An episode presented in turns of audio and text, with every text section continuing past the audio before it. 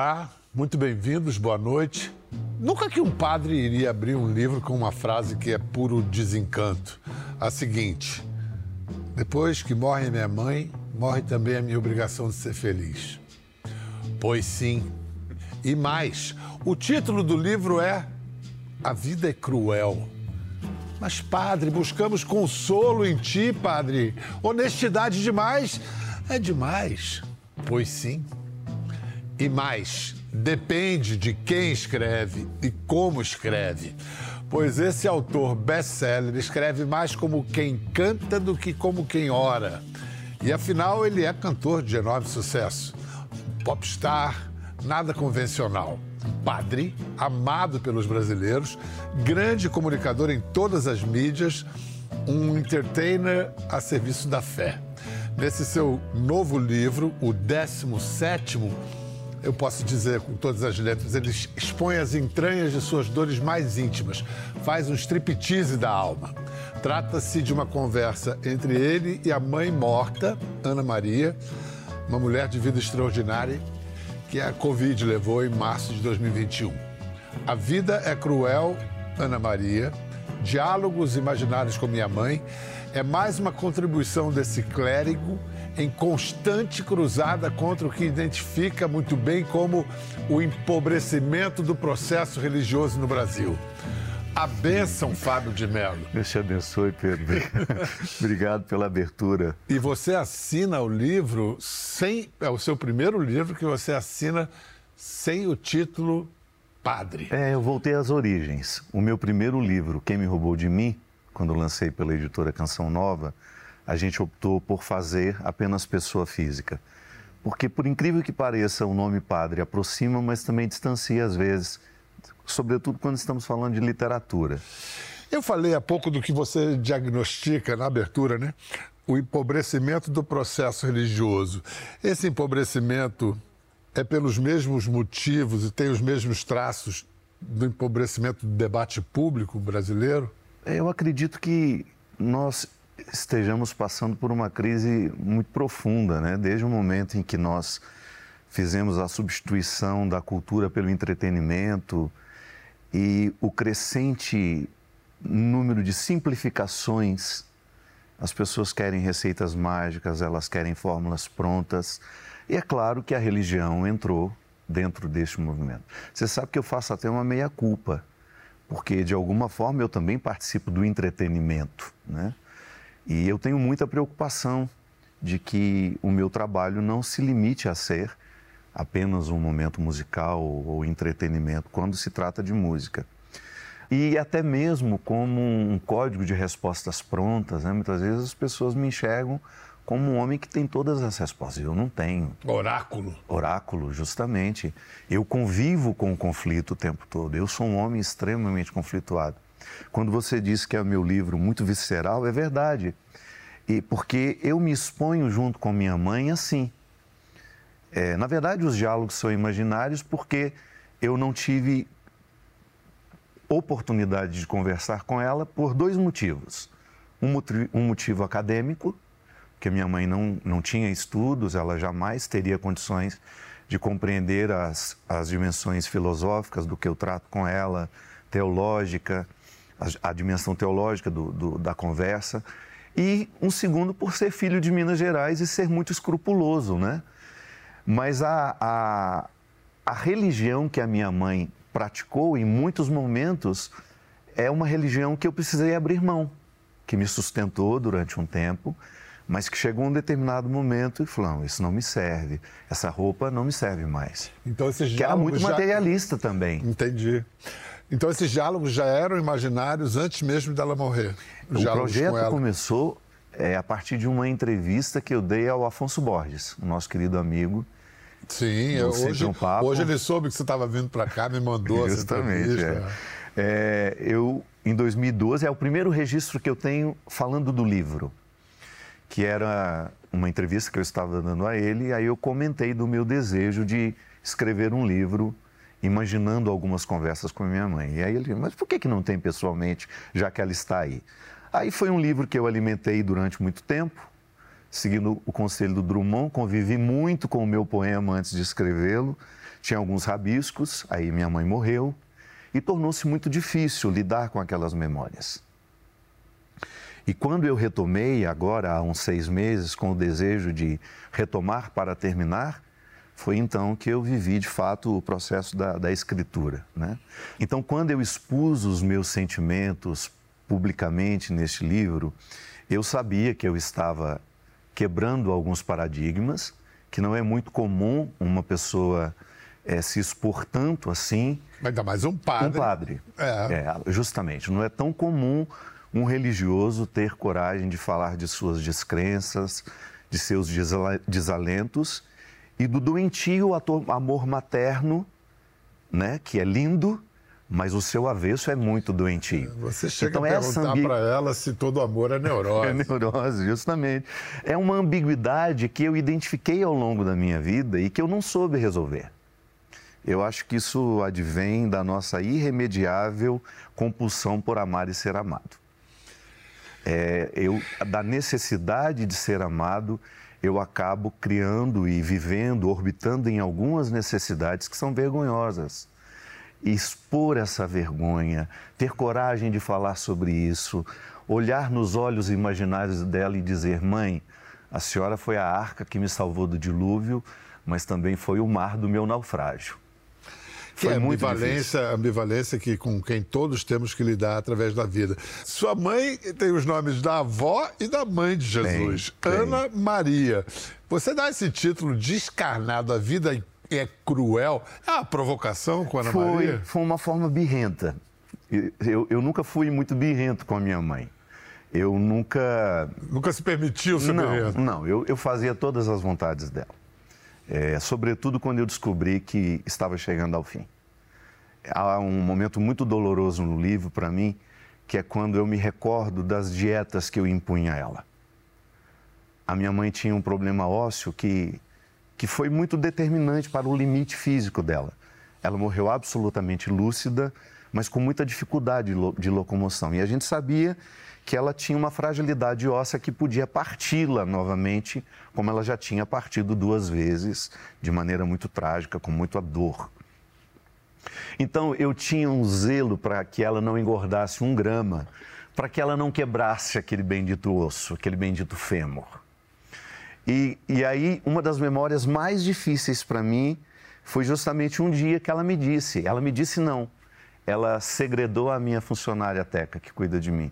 Ela disse assim: engraçado, né? Quando eu era menina, quando eu era mais pobre, que eu não tinha condições de nada, eu tinha vontade e não podia comer. Agora eu posso comer. Tenho vontade e continuo não podendo comer, mesmo, mesmo estando à mesa. Aí até que, não, dona Ana, o Fabinho fica muito preocupado com a senhora. Não, eu entendo. Eu Ela não... Então eu nunca fui de contrariar muito, a não ser na dieta. Então, como a minha mãe era muito otimista, eu nunca vi na minha mãe, por exemplo, uma atitude de, de, de, de, desconsolo que não previa uma solução. Então, o otimismo dela, às vezes, me irritava profundamente. Então, eu acho que o título é uma forma de sacudir a memória dela e dizer: mãe, a vida é cruel. A senhora achou que não era, mas é. E não retira a beleza dela não, também, não né? retira, né? E o, crueldade... E, e, o otimismo é, é, um dos nomes da esperança, é, né? Claro. A vida é cruel, mas a nós resta ter esperança. E não... eu sou um cara que o é. tempo todo não vive na condição de vítima. A minha vida foi dificílima. Quem tiver contato com o livro vai, vai saber mais de mim do que até mesmo na minha biografia, que foi escrita pelo meu querido Rodrigo Alvarez. Uhum. Mas o livro é praticamente uma revista em que eu saio nu. É mesmo. É uma nudez que o me desconcertou. da alma mesmo. Peguei, peguei o livro umas três vezes de volta, não tinha, não tinha coragem de publicar. Eu falei, meu Deus, o que vai ser isso? Então o título foi uma forma birrenta de contrariar a dona Ana, que certamente não aprovaria.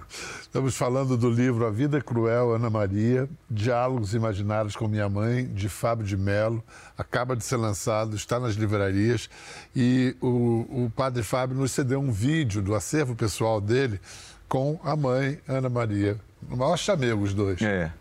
Ah, se todo camarim eu tivesse essa visita, meu Deus do céu, eu nem pararia de cantar, sabia?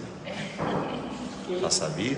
Se todo show meu eu tivesse uma visita dessa aqui no meu camarim, podia cantar mais mil anos. É mesmo?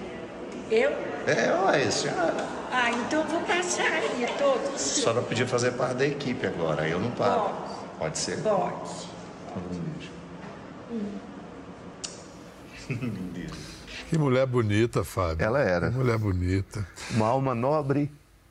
Você sabe que, para mim, a minha maior dificuldade de despedir da minha mãe é porque eu tinha uma sensação. Claro, eu não me despedi, né? Não pude. Porque ela morreu de Covid no Foi. meio da pandemia. Pedro, eu sou tão solidário a todo mundo que precisou viver o mesmo, sabe? Porque é uma dor que a gente não consegue dizer. É difícil falar sobre ela. Mas quando, minha- quando eu recebi a notícia, né, dia, 30, dia 28 de março, às 9 da manhã, quando eu recebi a notícia que ela tinha morrido, eu tive uma sensação de que eu perdi a pessoa que eu mais admirei. Sabe? A pessoa que mais me comoveu ao longo da vida com a sua bondade, com a sua generosidade, com a sua capacidade de ultrapassar os momentos mais difíceis da vida, com uma dignidade, meu amigo, que eu não sei de onde vinha. Ou melhor, sei, né? Porque ela construiu isso ao longo da vida. E, e o meu maior desespero foi na, na minha penúltima visita a ela. Ela morava em Uberlândia, né? Esse show foi lá, foi o último show que eu tinha feito em Uberlândia, quando eu havia tomado uma decisão de parar com a música.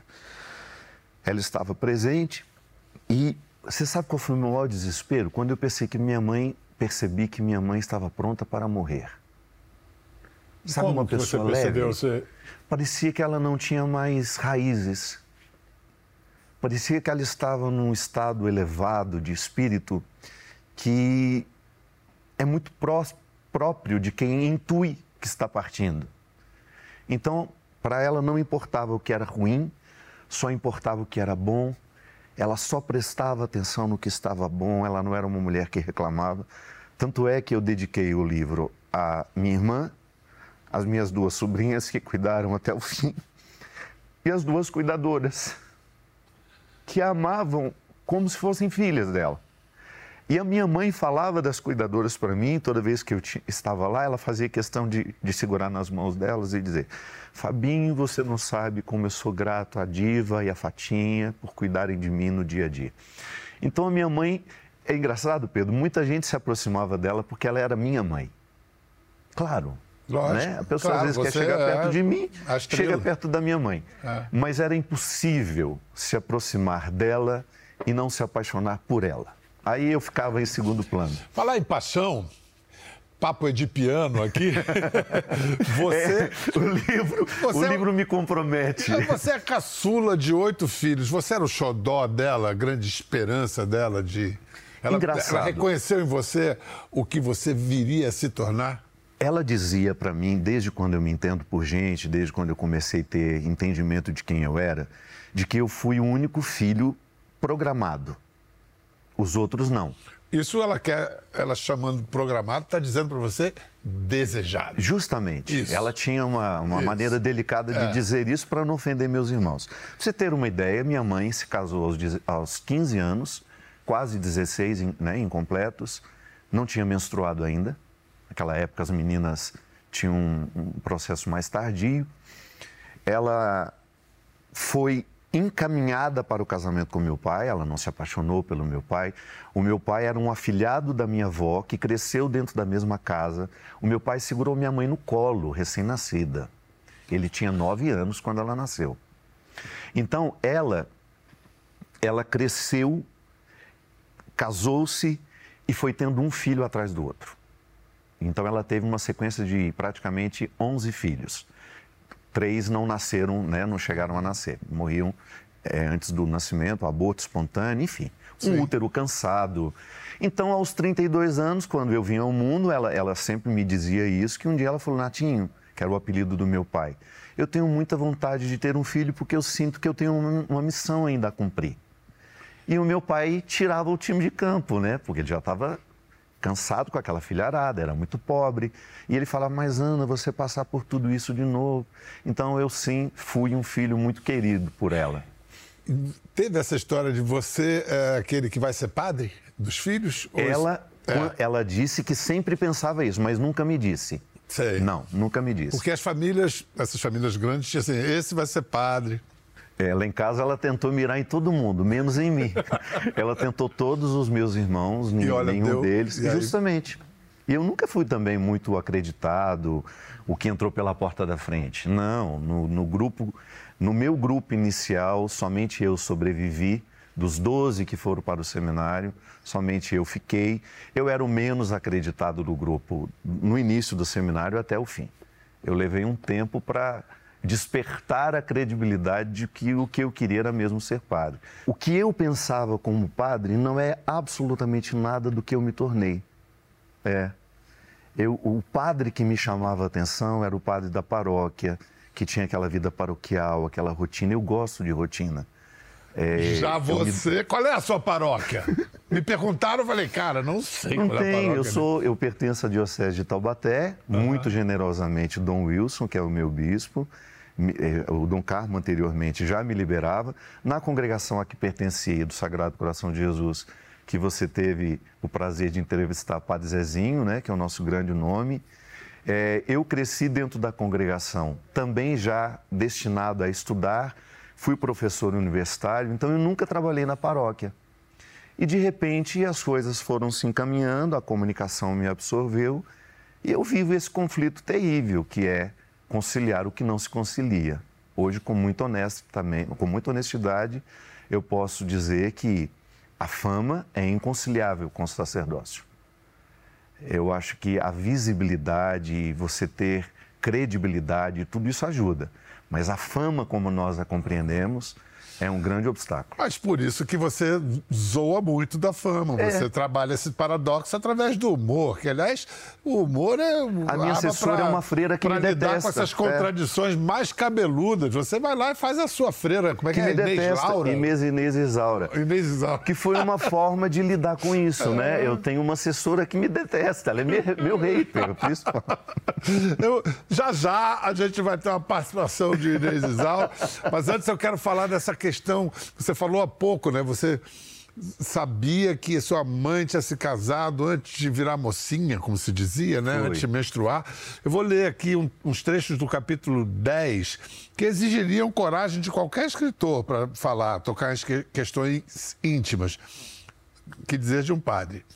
Corada de vergonha e consciência, sabedora de que nem tudo que é nosso precisa pertencer aos outros, você me confessou que as relações sexuais nunca foram totalmente desnudas. Excesso de pudor da primeira noite que se estendeu vida fora. Não é confortável ao coração filhado saber das aventuras sexuais de sua mãe. Ah, Ana Maria, mas ando tão curioso. Como foi a primeira noite? Quantos anos você tinha quando se casou com ele? 16 incompletos? Meu Deus, ainda adolesciam as suas entranhas. Era tempo de ser menina, não era?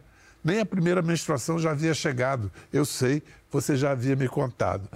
Portanto, vocês tiveram conversas sobre a vida sexual de sua mãe, sobre sexo antes de você ser padre, depois de você se tornou, se tornou padre adulto, quando vocês tiveram essas conversas íntimas, raras entre, pai, entre mãe e filho? Esta confissão foi já bem no final da vida. Eu acredito que há uns 10 anos, uma vez, tomando um cafezinho lá em casa, a minha mãe tinha um humor muito fino. Ela não contava piada. Ela era engraçada na maneira como reagia aos estímulos que recebia.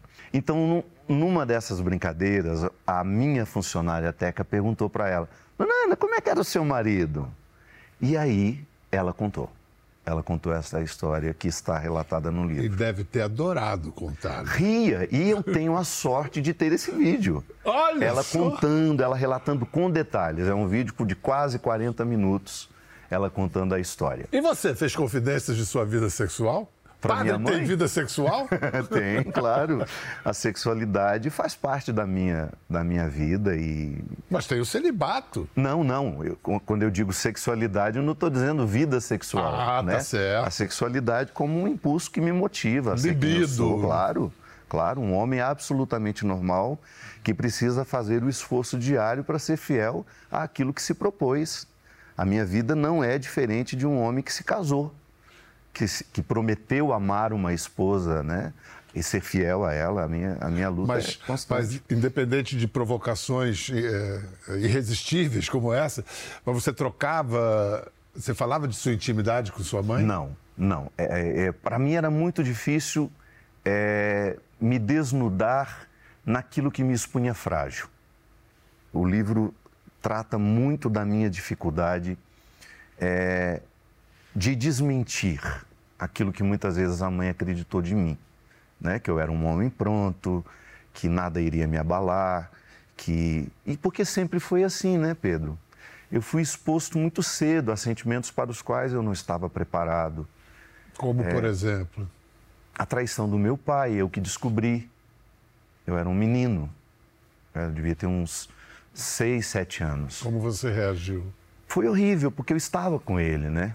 Ele acreditando na minha inocência, que eu não, não, estava identificando o que estava acontecendo.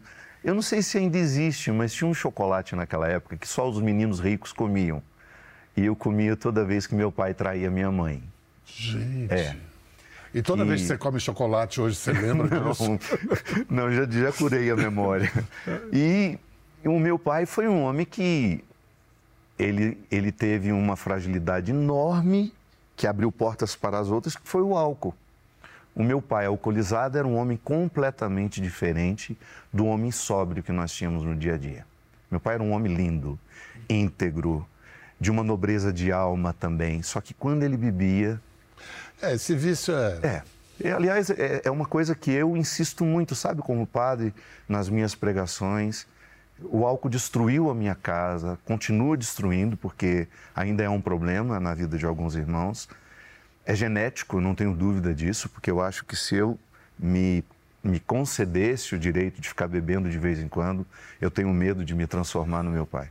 Quando saíam todos os meus irmãos e o meu pai estava fora de casa à noite, eu ficava com minha mãe. E eu via aquela vigília, eu via aquele sofrimento a hora que ele chegava em casa, agressivo. Então, são experiências que eu, muito cedo eu precisei assim, dona Ana, eu estou aqui. Um amadurecimento é, precoce força, sofrido. Um parto né? a forceps que eu, não, que eu não tinha.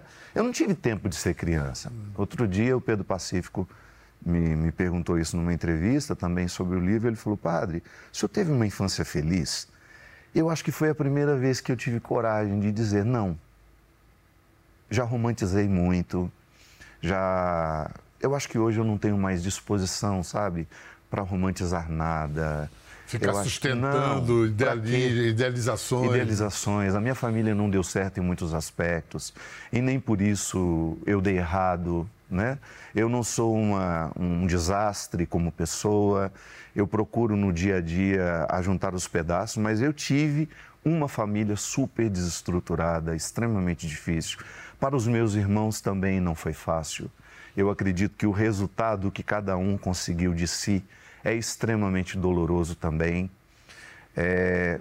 E hoje eu preciso lidar com as memórias que não são boas, sem que isso me transforme numa vítima, porque esse papel também não aceito, não quero. Mas é diferente, porque você não se vitimiza, mas você tem a coragem de. Bom, enfim, quando você se despe da batina, no sentido simbólico, você se torna vulnerável. Para é. isso tem que ter coragem para né, subir ao palco. Subir ao palco é, é se tornar vulnerável. Né? Eu digo que é a atitude mais insana que um ser humano pode viver na vida. Eu cheguei de Angola essa semana e estava diante de 8 mil angolanos. Uau! É, não cabia uma pessoa ali dentro. Luanda mesmo. Luanda mesmo. E eu pensava, meu Deus, eu atravessei o oceano essas pessoas escolheram sair de casa para me encontrar. Isso é muito insano. E agora eu preciso estar diante delas e viver uma espécie de, de, de, de purgação. Catarse. Uma catarse pública. Eu me purgo ali, eu, eu, conto histórias, eu me exponho, eu canto, eu falo do que eu acredito, do Portanto, que eu não acredito. não tem nada de insano, padre. Ao contrário, isso é muito saudável.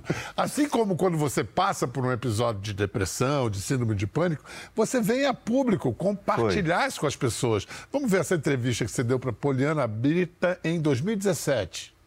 Teve um dia que o meu desespero era tão grande que eu não queria falar com outra pessoa que não fosse ela.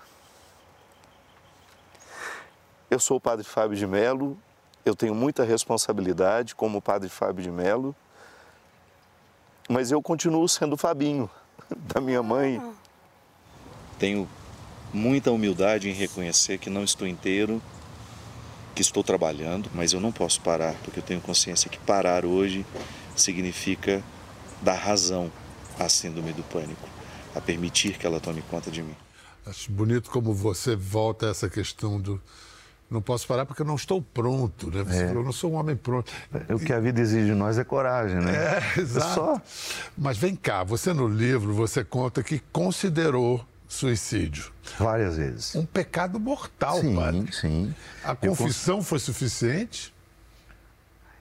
Eu acredito que a confissão, ela é um ritual que nos, nos purifica do ponto de vista espiritual, mas ela nos deixa um dever de casa. Eu nunca, eu nunca interpretei a confissão como uma, como uma mágica. Não.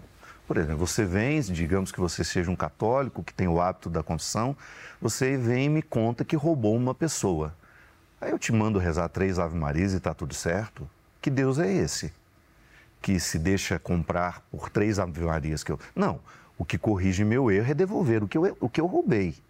Então eu acho que o que corrige aquilo que a gente confessa é o comprometimento com aquilo que eu, que eu confessei. E quando eu tive, e não foi uma vez só não, Pedro, eu vivi várias vezes o episódio de querer me matar. Vivi isso intensamente na adolescência, que foi quando eu descobri que tristeza era inevitável em mim, era um processo muito arraigado. Descobri que era fazia parte da minha idiosincrasia, não tinha como fugir disso. Mas aí depois eu descobri que aquela tristeza pode virar doença, que foi quando eu adoeci em 2017 e eu tive sintomas de depressão e de síndrome do pânico. O que eu achei interessante que, da pergunta que você me faz é que como é que eu me reconciliei com o meu desejo de me matar? Primeiramente, tendo uma atitude muito sensata, que é um tratamento eu descobri que existia, né, que existia medicação, uma medicação, existia um desequilíbrio, uma desordem química Isso. causada pela minha, pelo meu estilo de vida, agravado pelo meu, pela minha personalidade, que é naturalmente melancólica, eu sou mais, mais pessimista, e aquilo virou doença. Tanto é que outro dia eu fui tomar um cafezinho com a Adélia Prado, que eu sei que você. Oh, meu Deus, que privilégio! Aí eu tenho esse privilégio. Nossa! A Adélia é uma querida amiga. Não, ela estava em São Paulo. Ela estava é. em São Paulo. Eu fui tomar um cafezinho com ela e a gente estava falando disso, né? E eu falei, Adélia, a gente tem que tomar muito cuidado para a gente não medicar aquilo que nos faz ser quem a gente é. Então é um limiar difícil, né? É, é difícil você saber até que ponto desta minha tristeza que me faz viver, que me faz ser criativo, que me faz ser quem eu sou, eu posso medicar? É, discernir tristeza de depressão, isso é. é fundamental. Não patologizar estados da alma, que são.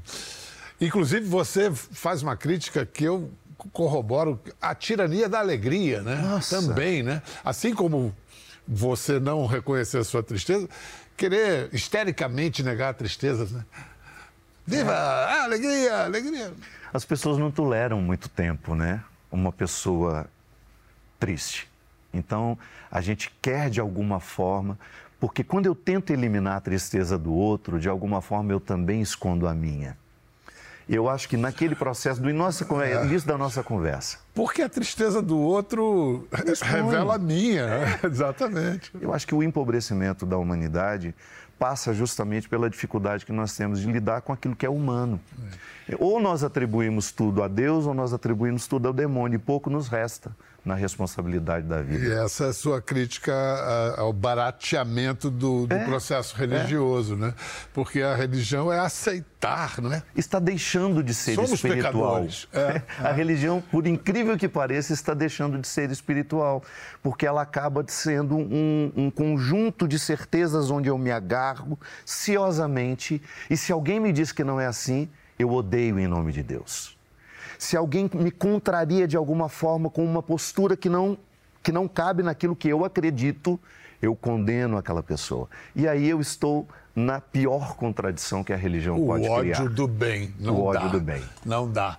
Escuta, esse mesmo sacerdote, esse padre que leva tanta gente a fazer essas reflexões tão profundas, a encarar a questão existencial de uma maneira clara, transparente e corajosa, ele faz isso tudo, mas tem um senso de humor.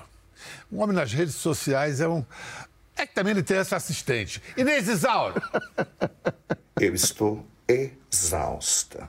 Mas não pelos motivos pelos quais eu gostaria de estar, é claro. Gostaria de estar exausta por estar desembarcando num voo em primeira classe, elegantemente, em algum destino europeu. Detesto a América. Acho cafonérrimo, Miami, Orlando, só de falar me empola o corpo. Gostaria de estar exausto porque passei a noite numa festa mega badalada, tomando um drink, colocando um brilho nos olhos, mas não. Ainda ontem eu estava falando com a irmã Rosalva. Irmã Rosalva, eu estou exausta da minha vida, não vejo soluções, porque é a vida que eu tenho. Eu estou cansada de tudo, das pessoas, estou cansada do que eu faço. Não aguento mais atender a portaria do convento, não aguento mais conversar com as irmãs idosas, não aguento mais falar ao telefone. Eu desligo na cara das pessoas. As pessoas, ah, do convento, desliguei. Enfim, estou exausta. Beijo luz. Valei-me, irmã Inês Eu não Isaura, conheço, só para deixar claro. Ela te, te presta um belo serviço, né? Nossa! Engraçado, isso começou com uma brincadeira. Não sei se você sabe como surgiu a personagem. Ah. Por ocasião das eleições municipais, eu comecei a fazer diariamente um candidato em Taubaté, a vereador. E de repente um dia eu fiz uma freira e ela fazia justamente uma crítica aos padres cantores. Existe padre cantor, por que, que não pode ter uma freira vereadora? E ela teve uma audiência enorme. Eu falei, bem, vou contratar essa pessoa para fazer os meus comunicados quando eu tiver que ir a algum programa, porque eu tenho um pouco de constrangimento de ficar fazendo propaganda daquilo que eu vou fazer. Aí. Aí resolvi o problema. Só que aí ela se transformou nesse monstro que eu não tenho mais domínio. Essa garota propaganda ganhou vida própria. Tem ódio do padre cantor. Vem cá, muita gente nas redes se manifestou, reagiu à epígrafe do livro que eu citei. Muito. Depois que morre a minha mãe, morre também a minha obrigação de ser feliz. É uma confissão de desistência ou é um grito de libertação? Não, é um grito de libertação. É, eu sempre que pensava a morte da minha mãe, eu sabia que seria o pior dia da minha vida. Então, eu vivi, de fato, foi o pior dia da minha vida, sobretudo pelo agravante né, da forma como ela morreu, como foi sepultada. E quando eu vivi a experiência definitiva daquela finitude com ela, na minha relação com ela, eu vivi uma libertação também. Eu, eu agora posso morrer. Com a minha mãe viva, não.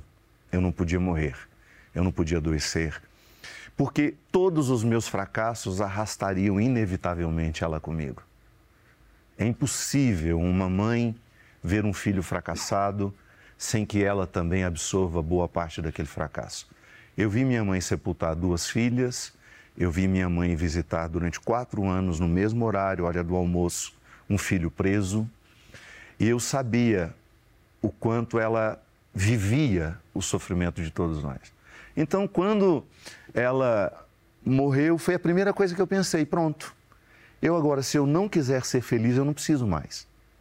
Claro, não é a minha opção, mas é, de fato, uma realidade que se, que se apresentou para mim como uma nova forma de compreender a minha existência. Eu agora posso morrer. Você sabe que eu vivo muito isso, Pedro, quando encontro, por exemplo, a mãe que tem um filho excepcional com necessidades especiais.